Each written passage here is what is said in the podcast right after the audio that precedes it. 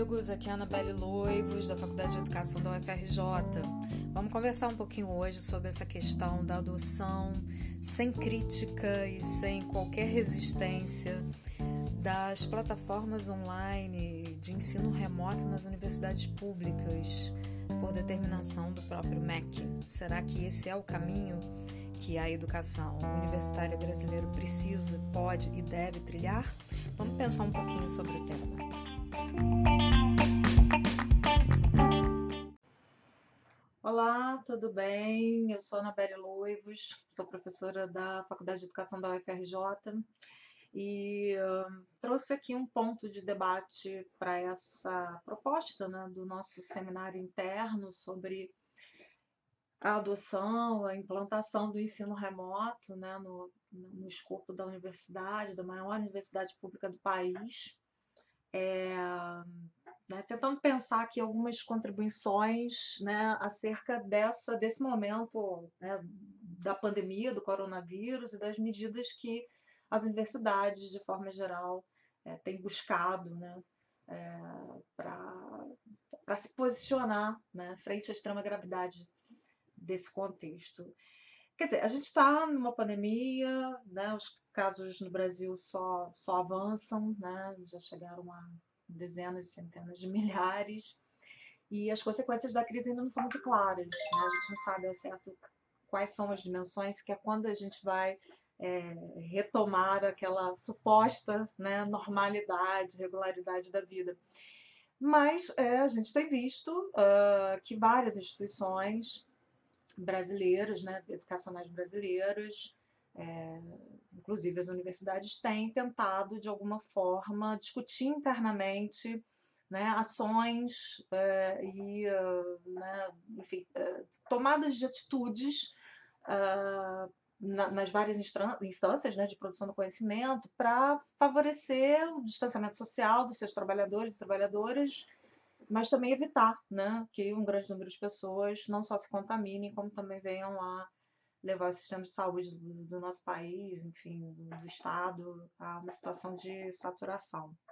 É, uma dessas, dessas é, tentativas de mitigar os problemas causados pelo coronavírus na, na ambiência educacional seria a adoção da educação remota, né?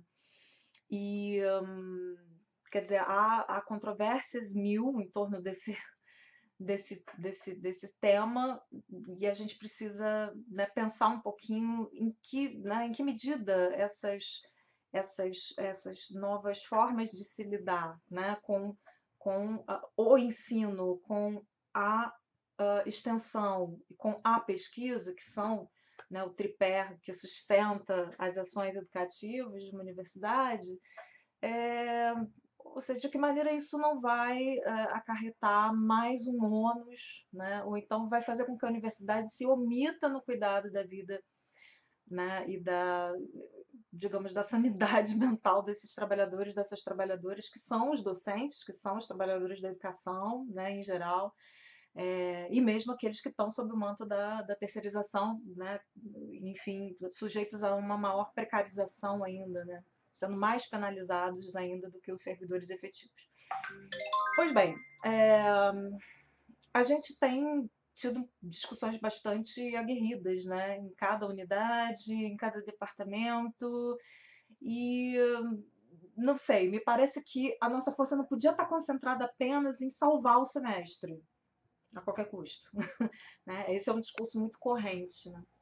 Ou seja, o papel da universidade pública, nas mais distintas especialidades que ela, né, que ela compõe, é, seria primordialmente de contribuir com a sociedade, né, para que essa crise fosse né, a menos duradoura possível, com o menor impacto social possível, inclusive com o menor impacto econômico, a gente sabe que é meio complicado, mas enfim, né, sempre considerando em especial as pessoas e os setores mais fragilizados da sociedade. Quer dizer, ainda tem muita desinformação sobre o coronavírus, tem muitas dúvidas também sobre a importância e o uso efetivo das tecnologias de informação e de comunicação, né, as chamadas TICs, né, e da capacidade que elas teriam de, de permitir o diálogo entre todos os sujeitos né, da, da, da, né, desse, desse contexto educacional universitário e da universidade também com a sociedade. Ou seja, as TICs, obviamente, né, tiveram um boom nos últimos anos e nós fomos praticamente levados a nos aproximar mais delas, aproximar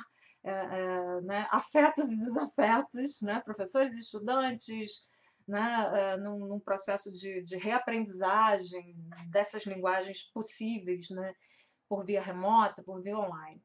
Até agora a gente não tinha precisado usar, né, de forma contundente, ou pelo menos de forma regulamentada, e nem mesmo de forma uh, assodada ou obrigatória.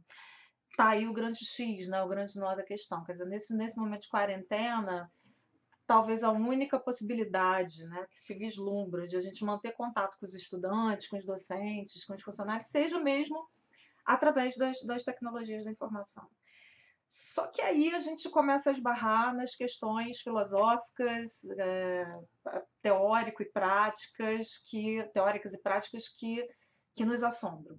Quer dizer, a utilização dessas tecnologias para transformação de cursos e disciplinas presenciais da noite para o dia, né, em cursos e disciplinas à distância, a, a, quer dizer, isso é que nos parece algo, algo absolutamente desproporcional, descabido, frente à realidade que a gente tem é, vivido, né, de tantas perdas, de tanta, de tanta dor, né, de tanta de tanta, de, né, quer dizer, de tanta, de tanto adoecimento, inclusive psíquico, né, durante a pandemia.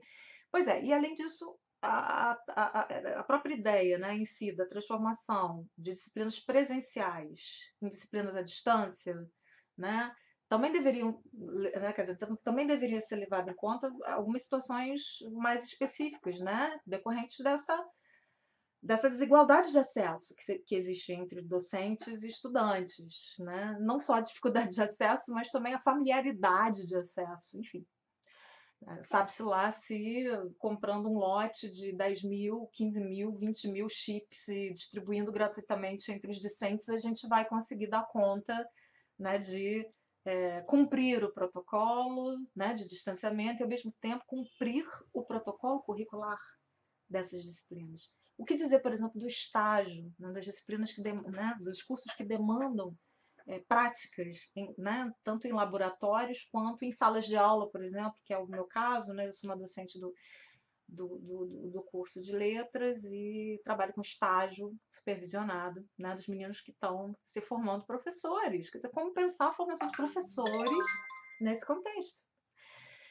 Pois bem, então essa primeira questão né, que, que nos incomoda e que diz respeito à impossibilidade de que haja assim, um mínimo de uniformidade na utilização das muitas plataformas que estão à disposição. É, isso nos incomoda. Quer dizer, nos incomoda também a questão da segurança dessas plataformas, né, da criptografia, ou mesmo da, uh, enfim, dos direitos de imagem, né? Quer dizer, gravar ou não gravar aulas, essas aulas seriam transmitidas ao vivo, e aí quem não pode acessar naquele momento, como é que faz? Vai, né? Fica gravado para ver depois, mas aí, né? Que imagem pode ficar gravada? Enfim.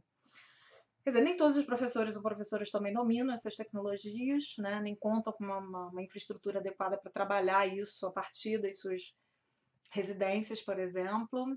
Há professores, assim como também há discentes, né? que estão cuidando agora das suas próprias famílias, né? de idosos, de crianças, né? quer dizer, como, como é, é, é, correlacionar todas essas forças, essas potências esses, e essas necessidades. Né? A maioria esmagadora dos docentes né, até agora atuou e atua em sala de aula, né? e, e, forjou toda a sua, né, quer dizer, toda, todo seu, a sua crença, a sua filosofia da educação nessa relação presencial, né, que é o principal elemento da, da sua docência, da sua profissão. E aí, quer dizer, né, mesmo quem estava amadoramente, digamos assim, conectado às mídias, né, quer dizer, fazendo lá né, seus, seus mini cursos ou socializando uma leitura é, na, nas suas redes sociais, Quer dizer, mesmo esse docente que tinha um mínimo contato né, é, com as tecnologias, né, se a gente parar para pensar, seria minimamente é, irresponsável, desrespeitoso que as universidades e as suas respectivas unidades de ensino possam vir a constranger esses docentes a forjar, né, quer dizer, a, a obrigar uma forma de relação professor-aluno totalmente deslocada daquilo para o qual, né, para que aquele docente foi formado, né, ainda mais no momento de tanta angústia, tanta dúvida e tanto medo. Né? A gente tem uma segunda questão que diz respeito também àqueles que seriam os receptores, digamos assim, dessa mensagem curricular, né? já que o semestre não pode parar. né? Cadê os alunos? Né? E aí? Qual é a dos alunos? Quer dizer, é, seria preciso, antes de qualquer proposta né, colocada à mesa, que a gente tivesse né, garantias de que todos os estudantes vão ter condições de acesso a esses conteúdos. E, e aí a gente começa a imaginar, isso é possível? isso, é, isso é possível mesmo com as universidades fechadas? Né? Quer dizer, como é que as reitorias, como é que os docentes, os técnicos né, em assuntos educacionais vão aceitar, né? quer dizer, vão tomar a si essa incumbência e impor isso a uma, né, a uma pleia de estudantes, sobretudo no momento em que as universidades têm recebido cada vez mais um, um número expressivo né, de, de, de estudantes de, de, baixa renda, né, e cujo acesso à tecnologia é pouco ou quase nenhum. Quer dizer, é como se a gente tivesse, de alguma forma, em nome de um, de um bem, né? quer dizer, não, mas pelo menos o semestre vai ser cumprido, o currículo vai ser cumprido, os formandos vão poder se formar né? no prazo estipulado mas em nome dessa, né, desse, dessa, desse bem que nós estaríamos fazendo né, a, uma, a um grupo de alunos, a gente estivesse também instaurando, né, aquecendo, de certa forma, um certo estado de, de exceção né, nos processos deliberativos internos da própria universidade. Né? Tá, tá tudo sendo feito sob um atropelo gigante, né, sem consultar é, de forma realmente democrática, né, uma avaliação diagnóstica ampla, né, todos os, todas as instâncias né, que teriam direi, é, direito a, a, a, voz e voto na universidade. E aí, quer dizer, eu acho que nesse momento, né, é um momento grave, um momento grave inclusive para a autonomia universitária, porque fica parecendo que essas questões né, e esse assodamento com que as, né, a questão do ensino remoto vem sendo tratado é, designa uma certa, né, um certo baixar a crina para, uh, né, para a instância máxima, que é o MEC. Um MEC que está acéfalo, né? todo mundo sabe disso, está meses acéfalo. Né? E, uh, e aí, em nome de né, normas, protocolos, etc., a gente acaba, né, dizer, pelo, pelo, menos na UFRJ, em menos de 15 dias, né, foi formado um GT, né, a convite da reitoria, para se formular uma série de de normas, de regulamentações, de prerrogativas, e as unidades foram invadidas com esse pedido de urgência, e a gente está aqui tentando pensar nisso de uma forma menos né, cataclísmica, né? Nesse momento era necessário que a gente tivesse mais calma, mais pé no chão e mais diálogo com todas as instâncias envolvidas. Pois bem, é, me parece que os órgãos colegiados, as, né, as entidades representativas, os conselhos universitários, as congregações deveriam ser protagonistas né, da, né, da, da, da, da, redação e da concepção dessas, dessas propostas, e não o contrário, né? não que, que essas propostas viessem de instâncias superiores e praticamente nós apenas é, legitimássemos o que o está sendo pensado por um grupo, né, por mais idôneo, por mais, uh, digamos, especialista, né, seja que ele seja. É, quer dizer, esses problemas eles só tendem a se potencializar. Quer dizer, a gente está pensando em soluções para o semestre 2 de 2020, ou seja, o semestre 1 de 2020, até que se prove o contrário, foi cancelado, né? Quer dizer, a gente está com um calendário acadêmico suspenso. Então, quer dizer, não dá para pensar muito além mesmo. É, é resolver os problemas dos formandos do, no próximo semestre e ir vendo a sobrevida né, dessas, dessas, dessas ações. De qualquer maneira, a gente acha que uh, essas portarias que estão flexibilizando a toque de caixa né, o ensino à distância para as universidades federais uh, e acabam, né, em efeito cascata também, né, pegando as privadas, é, esse não é um caminho. Não, não deveria ter sido esse o caminho trilhado. É isso mesmo? Se a gente pudesse fazer aqui várias perguntas retóricas, é isso que a gente quer? Né? Quer dizer, é a precarização da educação superior nesse momento que a gente precisa, né? nesse momento de crise, no momento de cortes de verbas para as universidades, no momento de intensos ataques ao serviço público, né? É, enfim, a gente precisava realmente entender e deliberar que tipo de educação, de que tipo de ensino a gente né, gostaria de partilhar com esses meninos, né, com, esse, com os nossos discentes, né, e fazer com que eles é, também percebam que a nossa luta é a luta deles, né, quer dizer, uma só fortaleceria a outra e não dividiria né, os grupos entre aqueles que querem é, ensino e aqueles que não querem ensinar né, via remota. Né, a coisa não é assim tão simples. Mas, de qualquer maneira, eu acho que é uma, é uma é uma discussão que a gente precisa manter, a UFRJ precisa se preparar para os dissensos, né, porque eles já estão acontecendo dentro dos grupos, dentro das unidades, e eu acho que o seminário que a gente propõe é, pode, pode ser uma, uma senda, né, uma abertura democrática para a gente falar, para a gente discutir, para a gente é, se posicionar em torno da concepção de, né, de universidade pública, gratuita, referenciada, democrática, acolhedora, nesse momento tão grave que a gente vive da pandemia do coronavírus. Vamos conversar sobre isso. Obrigada. Oi, gente. É, um outro comentário que eu acho importante né, a gente fazer é assim, de algumas uh, iniciativas que têm sido né, têm, to, sido tomadas né, nos, nos âmbitos das próprias universidades federais, mais especificamente é, preocupadas com a questão da segurança das plataformas, né? E segurança ou insegurança, na verdade, e de que forma isso é, pode ser lido também como uma espécie de vigília da educação, né? dos institutos federais, das universidades públicas brasileiras, no momento em que né, há olhos privatistas voltados para nós né, de todos os lados.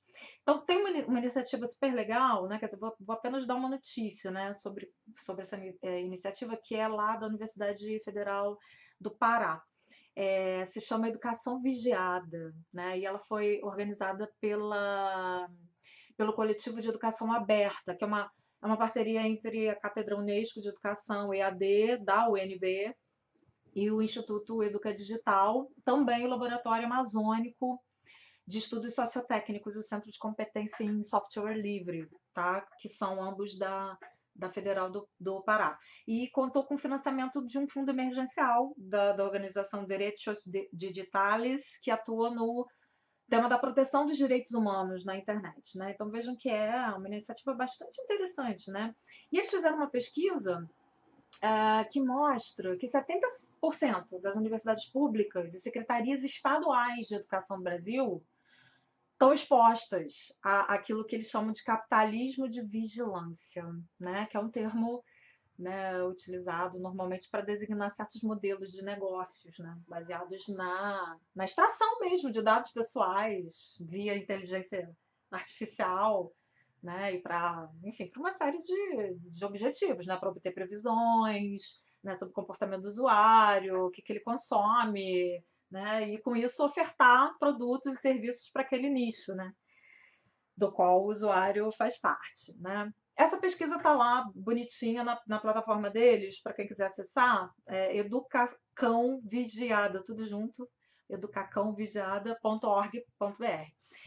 E, quer dizer, lá, né, lá na própria apresentação da página, eles dizem que é uma iniciativa de, de, de acadêmicos, de membros de organizações sociais, né, que visa né, estudar e também alertar né, as pessoas sobre o avanço da, dessa lógica, né, que é uma, é uma lógica baseada, baseada em modelo de negócios, né, que é uma lógica da monetização mesmo, né, das grandes empresas que oferecem acesso né, a plataformas. Né, e eles até criaram lá um acrônico chamado GAFAM, né, que seriam as, as, as cinco grandes plataformas, né, as iniciais das cinco grandes plataformas: Google, Apple, é, Facebook, a, a Amazon e Microsoft, né? GAFAM. E, e também, uh, quer dizer, além de tudo, eles eles eles eles estão sempre abastecendo né, a página com notícias e né, estudos sobre como essas plataformas têm atuado diretamente sobre a educação pública brasileira. Né? E essa, os dados dessa pesquisa, né, pesquisa sobre capitalismo de vigilância, educação pública no Brasil, estão lá publicizados com a intenção mesmo de incentivar um debate na sociedade em relação a esses impactos sociais da vigilância, né? principalmente nesse momento do, dos, né, dos impactos que a gente já vem absorvendo né, do, do Covid-19. Né? E aí eles estão chamando a atenção dessas pessoas, né? Quer dizer, quem são os, os, os, os, leitores em potencial dessa plataforma? São professores, são alunos das universidades públicas, são administradores, são pais também de, de alunos e alunos da educação básica, né? assim como pesquisadores e a comunidade em geral que se interessa pelo problema, né, quer dizer, né, por esses dois, né, por essas duas questões, educação, privacidade, né, educação e vigilância, educação e segurança de dados, né. Então, eles têm feito essa, essas, essas inserções, essas incursões, né, e obtido dados de, de instituições públicas do país inteiro. E uma coisa muito curiosa, né? Eles, eles chegaram a uma conclusão, lá tem vários gráficos, né? Vale a pena vocês darem uma olhada que quase 65% das instituições, de alguma forma, né, até, até agora, até o ano de 2020, acabaram entregando para essas plataformas dados sensíveis de comunicação, né? É, e de, quer dizer, dados, dados até mesmo sigilosos dos funcionários, dos alunos, quer dizer, indiretamente entregam via plataformas para empresas parceiras dessas plataformas, né? Então é muito interessante porque né, você tem lá, é, é, por exemplo, dados sobre é, condição social, econômica, quantos computadores tem em casa, etc. e tal, e tem, os, né, tem lá outros, né? Quer dizer, dados que aparentemente para nós não tem serventia, mas que para essas plataformas dizem muito do perfil do consumidor que elas estão querendo, é, né, ao qual elas estão querendo chegar, né, e oferecer serviços. Né? E serviços mantidos, isso é que é mais curioso, são serviços que, de certa forma, né, via, via privatização né, de, de alguns setores internos da educação pública, serão mantidos pelas próprias instituições uh, ou entidades governamentais. Né? Isso é o mais grave. Né? Quer dizer, é, é a educação pública gastando dinheiro público para pagar plataformas privadas que vão dizer para a gente o que, o que pode ser ofertado para nós, para os nossos alunos. Esse é um problema extremamente grave. A gente está vendo esse crescimento da, da, oferta de serviços, de softwares informacionais, né? as instituições públicas, né? sempre vem assim com aquela, com aquela capa do não, mas é, é uma versão demo, vamos experimentar, é, é gratuito. né? Como se, né, se veiculou, por exemplo, na Secretaria de Estado do Rio de Janeiro de Educação, né? Se, né, veiculou maçantemente que né, a parceria deles com o Google era gratuita. Né? O que as pessoas não entenderam muito bem, se, né, se o próprio estado do Rio de Janeiro já tinha né, toda uma expertise, uma plataforma já construída, já solidificada dentro do CEDERJ, por exemplo, né, para oferecer educação à distância, e ela foi simplesmente desprezada. Né? A parceria foi feita com o Google, enfim. Só que a gente sabe que essas parcerias gratuitas têm, claro, como contrapartidas ocultas, né, a coleta de dados, o tratamento desses dados, a utilização, comercialização, né, dessas informações comportamentais né, dos, usuários, enfim, é uma relação para lá de obscura né? uma vez que não, nem existe legislação que proteja esse público. Né? O menino que está lá tentando acessar a internet com um chip dado pelo governo do estado, em cima da mangueira ou em cima da laje da casa, e que sem querer está passando, né? A, a, tá passando seus dados aí para serem violados, né? Uma violação da privacidade dos professores, dos gestores, de todo mundo, né? Que compõe aí o palco né, da ambiência escolar. E aí, é, esse, esse modelo, a gente sabe que esse modelo de parcerias gratuitas também tem sido levado para escolas, é, não, não só para as universidades, mas também para as escolas de educação básica, né, o que está gravando, é, né, digamos assim, a, a, o assodamento né, com que as propostas remotas têm sido implantadas né, na rede pública é, de ensino básico e quer dizer, feito, tem feito até com que as pessoas comecem a, é, a considerar a emergência de uma ação para a entrada em vigor da Lei Geral de Proteção de Dados, né? É, é Lei Geral de, de Proteção dos Dados, de Dados Pessoais, a LGPD, que só entraria em vigor a partir de agosto de 2020. Mas, enfim, né, toda essa, nessa, todo esse embrólio faz com que a gente perceba que é evidente que existe uma grande assimetria né, entre, uh, em relação ao, ao, vetor da coleta de dados, né, quer dizer, as grandes empresas uh, que vendem inteligência artificial, elas, elas têm potencialmente acesso a uma quantidade muito maior de dados por parte das instituições públicas, né? Ou seja, acesso a dados de crianças e adolescentes, crianças e adolescentes professores e funcionários, né? dados comportamentais, né? que são extraídos diretamente daqueles aplicativos educacionais, dados do, do rendimento escolar dos meninos, né? dados profissionais dos professores, né? e até mesmo aqueles famosos é, dados né, que, que ficam lá no, no, no cantinho do HD do, do, diretor né, de comunicação institucional, de pesquisa, planilhas, coisas, isso tudo está aberto, abertíssimo, né, um cardápio farto para as empresas de inteligência artificial. Então, quer dizer, o que a gente tem que entender é que existe uma, uma diferença entre o que é gratuito e o que é aberto, né? É, e aquilo que, apesar de gratuito, exige contrapartes. Né? Então, a gente precisa pensar aí né, qual, qual o sentido de, de democratização das TICs, né, das tecnologias de informação, de computação, a gente deseja né, é, como parceiras para a educação pública. É isso, gente. Só, só uma reflexão para a gente pensar também aí nessa, né, nessa questão da segurança das plataformas, que é algo que está, né, que é, é uma discussão candente, a gente precisa encará-la de forma muito responsável aí durante essa, essa adoção indiscriminada do ensino remoto dentro das universidades. Pois é, continuando nosso papo, né, quer dizer, as pessoas com as quais a gente conversa, né, alunos licenciandos, eh, graduandos de vários cursos, professores, orientadores de estágio, algumas pessoas né, eh, que ainda não se convenceram muito bem, né, nem da eficácia completa, muito, bem, muito menos da ineficácia completa do ensino remoto né, nas universidades públicas, elas né, se perguntam e nos perguntam né, a quem, a quem né, rechaça, né, como no meu caso, rechaça o ensino remoto, né? Por que, que, né, que, que se, né, por que vocês se manifestam contrariamente à implantação do ensino remoto na universidade pública? E aí a gente tenta, né, quer dizer, colocar alguns argumentos mais didaticamente né, né, arrolados é, e, e baseados profundamente numa, numa concepção é, filosófica, metodológica e sensível de educação, né? daquilo que a gente entende por educação. Né? A gente compreende a gravidade do momento, compreende as nossas responsabilidades frente a essa situação, a gente sabe que o investimento em ciência é também um investimento na vida, né? e a universidade né, trabalha né, com, com, com, com a ciência como seu norte, né, como sua pulsação, sua, sua, seu porquê de existir. E a gente sabe que o processo de de ensino eh, e aprendizagem né, para qualquer área, né, nas humanas, nas exatas, nas inexatas, enfim.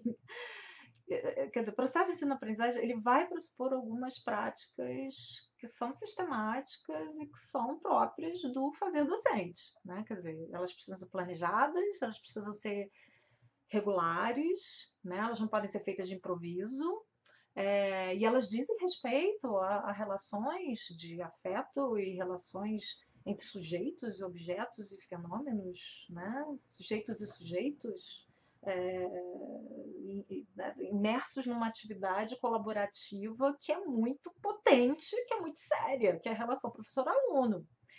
Então, vejamos, né, a educação, que é, né, quer dizer, que é teoricamente não, é na prática o processo pelo qual a gente se torna gente, a gente se torna humano, né, ela não pode ser, ela não pode ser pensada de, né, de maneira né, atabalhoada. Ela depende de uma ação responsável, coletiva, depende das interações sociais e depende né, do, do né, da livre participação né, nessas, nessas interações. E aí a gente começa a se perguntar, né, Será que o debate que está rolando em torno do ensino remoto na, nas universidades, ele está sendo pautado é, pela, por, por, esse, por essa concepção de educação que nos torna humanos, que nos torna gente, que nos torna agentes da vida, né, da ciência pela vida, ou então é, o, ele está mais calcado na superficialidade da, da pauta do capital,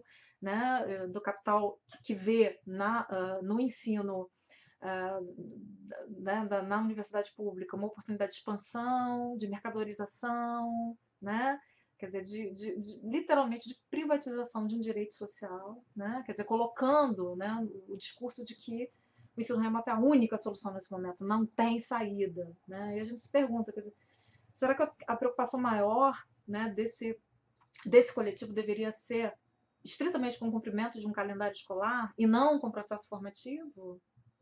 Uh, por que, que o ano escolar precisa coincidir com o ano civil? Isso também, né, essa discussão também está se dando na educação básica. Quer dizer, que noção de tempo, de espaço é essa que não, que não consegue considerar a importância e a preeminência da preservação da vida? Isso é grave, isso é sério. Quer dizer, tem interesses internos aí e também externos que estão subjazendo a essa noção que a gente tem de aprendizagem remota. Ah, também é possível aprender remotamente, né? Com todas as limitações que, que isso possa trazer, mas é, menor, é, é melhor isto do que nada. Enfim, é, é um discurso que, né, quer dizer, é, nos, nos impacta né? E tem impactado alguns colegas, alguns colegas têm caído aí nessa, nessa esparrela, porque não conseguem responder essas questões, né? Quer dizer, o que está no horizonte desse modo de aprender né, via remota? O que, que, que, que se pretende, né? Ao viabilizá-lo de qualquer forma, né? Toque de caixa. É, que prejuízos, de fato, haveria né, para, para os estudantes se a gente adotar o ensino remoto como única forma de interação nesse momento? Né? E, quer dizer, o que, o que não se pensa agora, mas tem que se pensar mais para frente, quer dizer, existiriam danos também jurídicos, técnicos, é, formais, administrativos para esses estudantes que, que não tiveram a, a possibilidade de cumprir a carga horária das suas disciplinas presencialmente, né? É, mais uma vez eu dou exemplo da minha área que é de orientação de estágio, né? como cumprir o estágio remotamente. Enfim, tem uma série de, de questões que vão levar a gente a, a, a palavras né, muito recorrentes, né, como a, a exclusão, o adoecimento físico, psíquico, é, as relações de sociabilidade totalmente precarizadas, é, enfim, se a vida não está normal, as atividades pedagógicas também não estão, não poderiam estar, né, porque elas seguem o fluxo da vida e essas discussões sobre ensino remoto precisaram, é, precisariam é, passar por todas, por todas essas questões filosóficas, né? É, assim, eu, eu, eu, a gente ainda não tem, por exemplo, dentro da UFRJ, né, apesar de todos os esforços de vários grupos e enfim, desde a reitoria até, né, passando por, por, uh, por iniciativas uh, locais, né, especiais de cada unidade, a gente ainda não tem um quadro, por exemplo, estatístico balizado e solidificado sobre quantas pessoas vão ficar de fora né, dessa pretensa inclusão digital. A gente ainda não tem isso solidificado, né? Até porque a forma que se escolheu para se chegar até, até esses estudantes, que é a, a forma do questionário, né, do formulário, ela também adotou a, a, a, prerrogativa de ter sido feito online. Então, quer dizer, esse questionário não chegou para todo mundo. Então, fica complicado né, tirar uma amostra substancial né, eh, de respondentes de algo que não chegou para muitos respondentes. Enfim. Então, quer dizer, diante disso tudo, né, para a gente tentar é, didaticamente é, resumir por que, que nós somos contra o ensino remoto, né? a gente precisava entender que, primeiramente, é, não é possível fazer uma transposição direta da, da, da, do sistema e da modalidade de aulas presenciais para aulas remotas, né? Quer dizer, todo aquele conhecimento crítico acumulado pelas, pelas ciências de educação, etc., né, caem por terra né, e precisam dar lugar a uma outra concepção, que é uma concepção, querendo ou não, muito mais tecnicista da educação que já vem embutida né, nessas, nessas modalidades à distância, seja lá o que a gente chame, né? o eufemismo que a gente queira, educação à distância, educação remota, ensino remoto, atividades online, ensino híbrido, quer dizer, enfim, qualquer uma dessas opções é, é de fato muito mais tecnicista do que a aula presencial. Né? Outra coisa, as instituições federais elas é, não deveriam né, reproduzir os interesses mercantis né, que redundaram aí no, nessa expansão gigantesca das matrículas é, em IAD na rede privada de ensino. Quer dizer, a gente sempre a gente sempre ouviu né, nas rodas de debates internas né, uma, uma crítica até muito severa ao modelo adotado, ao modelo capitalista mesmo adotado pelas, pelas instituições privadas, e agora, de repente, a gente, em nome desse, dessa manutenção do contato ou da, é, do medo da evasão dos alunos, né? Da, da universidade pública, a gente está aderindo a isso meio cegamente, né? Enfim, os mesmos, os mesmos docentes que eram críticos hoje já, já olham isso no remoto com uma, com uma outra, né? com uma certa condescendência. A gente precisa pensar um pouquinho nisso. É, uma outra razão, as relações de trabalho né, e o trabalho docente é, não, não, não, não deveriam ser feridos né, pela, por, essa, por essa espécie de, de subordinação né, da autonomia né, do trabalho docente, né, da liberdade de cátedra, a princípios e a interesses extra, extra corpos da universidade, né? Porque é mais ou menos isso que está acontecendo, né? Sai um parecer assinado por um técnico ou um ministro que não ministrou nada, enfim, e aí a gente corre atrás para dar conta desse parecer, é isso mesmo que o FRJ quer? Né? A gente precisa entender que isso pode estar ferindo o conceito de, de liberdade de cátedra né? e de autonomia da nossa, da nossa docência. Quer dizer, outro, outro, outro motivo que é simples, mas, mas assim, tá na cara e a gente não quer ver, parece não querer ver, é que nesse ano não dá mais para voltar às atividades presenciais. Não dá, não tem como. Né? Existem eh, instituições que né, já, já interiorizaram essa verdade e, e, e até por conta disso estão né, loucas atrás de uma, de uma explicação para o ensino remoto. É, mas ao invés de estar tá pensando né, em como construir né, possibilidades de retorno pós-pandêmico, estão pensando em como instituir a toque de caixa o ensino remoto, porque, justamente porque não vai dar para voltar às aulas presenciais. Né? É, eu acho que essa não é a questão de fundo. a gente precisa entender que o ensino, o ensino remoto não está sendo implantado porque não vai dar para ter aula presencial. Está sendo implantado porque tem interesses econômicos muito fortes, uma pressão muito forte. Né, de privatização da, né, da, do serviço público, da escola pública, da universidade pública, né, em termos gerais. Quer dizer, isso precisava ser amplamente discutido com a comunidade acadêmica, não podia estar sendo discutido em fóruns específicos, em GTs, né? Ah, enfim, é, é algo que, que nos entristece também, né? A perda do sentido de coletividade, né? De instâncias coletivas que decidem juntos o futuro da universidade que queremos. Enfim, quer dizer, a gente também não pode esquecer que para a implantação de qualquer tipo de projeto, né, a, a gente precisaria verificar, né, garantir para os alunos o acesso né, a, a, essas plataformas e programas de assistência que ampliassem né, cada vez mais o número de, de atendidos com bolsas né, para graduação, para pós-graduação, para estudantes com ou sem vínculo de trabalho. Quer dizer, porque sem, sem essa percepção e essa sensibilidade, né, essas atividades formativas né, não vão funcionar. Elas vão ser atividades para inglês ver. E só para quem têm condições de fato né, financeiras e de acesso e psíquicas até é, vão, vão conseguir participar né, dessas atividades online. Ou seja, é, tem que se repensar também é, o, o, vestibular, tem que se repensar o Enem, né? É, essa, essa situação né, da, da, da, da, formação nas, nas, né, no, no, ensino médio, principalmente nas escolas públicas, também precisa ser pensado em conjunto com o adiamento ou não do Enem ou, ou, das provas de acesso né, à universidade. A gente tem que dialogar com a escola básica urgentemente. Se a gente não dialogar, a gente vai ficar cada vez mais isolado, né?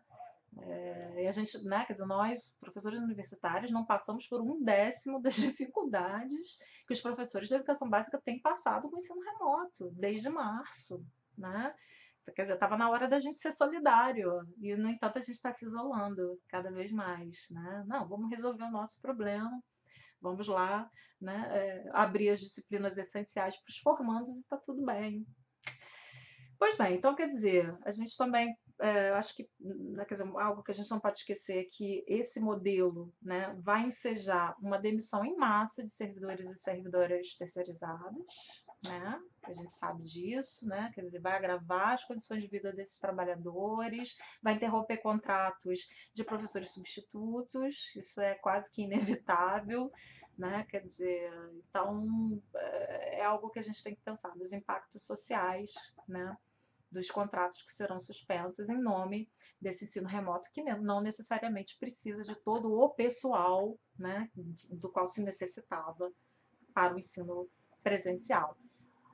Enfim, eu acho que assim, a gente precisava estabelecer formas de luta, né, para exigir do, do governo central recomposição do orçamento, ampliação dos recursos da universidade para ações efetivas de enfrentamento à pandemia, né, quer dizer, para os alunos, para os professores, para os técnicos, para todo mundo que está envolvido. A gente não pode esquecer que a UFRJ também é educação básica com o CAP, né? Quer dizer, o CAP está nessa dança e está muito mais né, vulnerabilizado, porque nem todos os programas de assistência estudantil chegam lá, as bolsas que a gente tem na graduação e na pós-graduação também não chegam. Então, imaginem, né? A gente tem né, sob as nossas asas, um colégio de aplicação né, que tem vida própria, né, é um motor né, vivo né, e, exemplar, inclusive, né, do ensino básico no, né, no Rio de Janeiro e que não tem sido chamado para compartilhar né, e para construir essa resistência junto com a gente. A gente